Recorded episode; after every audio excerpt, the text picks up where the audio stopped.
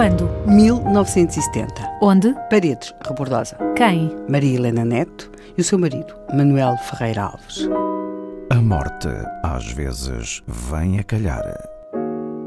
Helena, qual é o cenário? Começamos por agosto de 1970 e aí o cenário vai ser um tribunal na sala do Tribunal de Paredes, eh, onde foi falar, não é um julgamento, ela está a falar, foi apresentar uma queixa, Maria Helena, e, e ela diz, a dado momento, às autoridades, ele precisa de uma ensina dela. Ele era quem?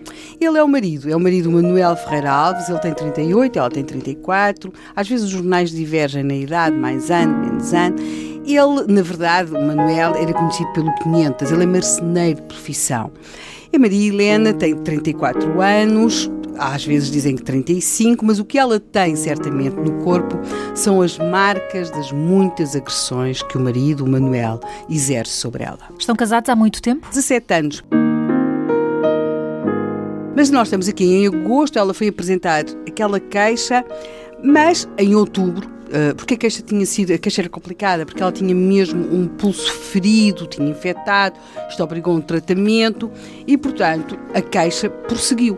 Prosseguiu e em outubro, portanto, ela, ela foi ao Tribunal de Paredes em agosto, portanto, dois meses e meio depois, ela é, cham, ela é chamada novamente e ele também para irem ao Tribunal, porque pronto, a Justiça continuou, eh, tinha, tinha havido uma investigação sobre aquela agressão. As queixas eram recorrentes ou era a primeira vez que essa ela recorria é à polícia? Essa é a questão. Eles, na verdade, já eram conhecidos, os dois do hum. tribunal. Várias vezes ela já tinha ido àquele tribunal apresentar queixa, portanto, com marcas, nunca nenhuma tão grave.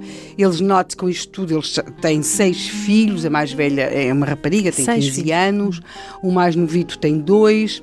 E acontecia aquilo que é muito comum nestes casos: pronto, ela ia apresentava a queixa, depois chamavam-no a ele, depois ele dizia que se ia emendar, pedia desculpa, de que nunca mais voltava a acontecer depois choravam, depois ela perdoava, retirava a queixa.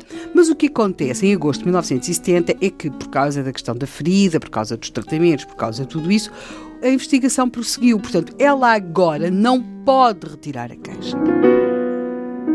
Ou, seja, mesmo que retire, isso não quer dizer nada. A investigação Porque a investigação vai continuar. Vai continuar. E ele, o 500, toma consciência disso quando vem do Tribunal de Paredes. E quando vem do Tribunal de Paredes, ele naquelas suas exaltações costumeiras, vira-se para Maria Helena e ter-lhe-á dito Tu não me perdoaste, mas eu hei de te matar. Perdido por cinco, perdido por dez.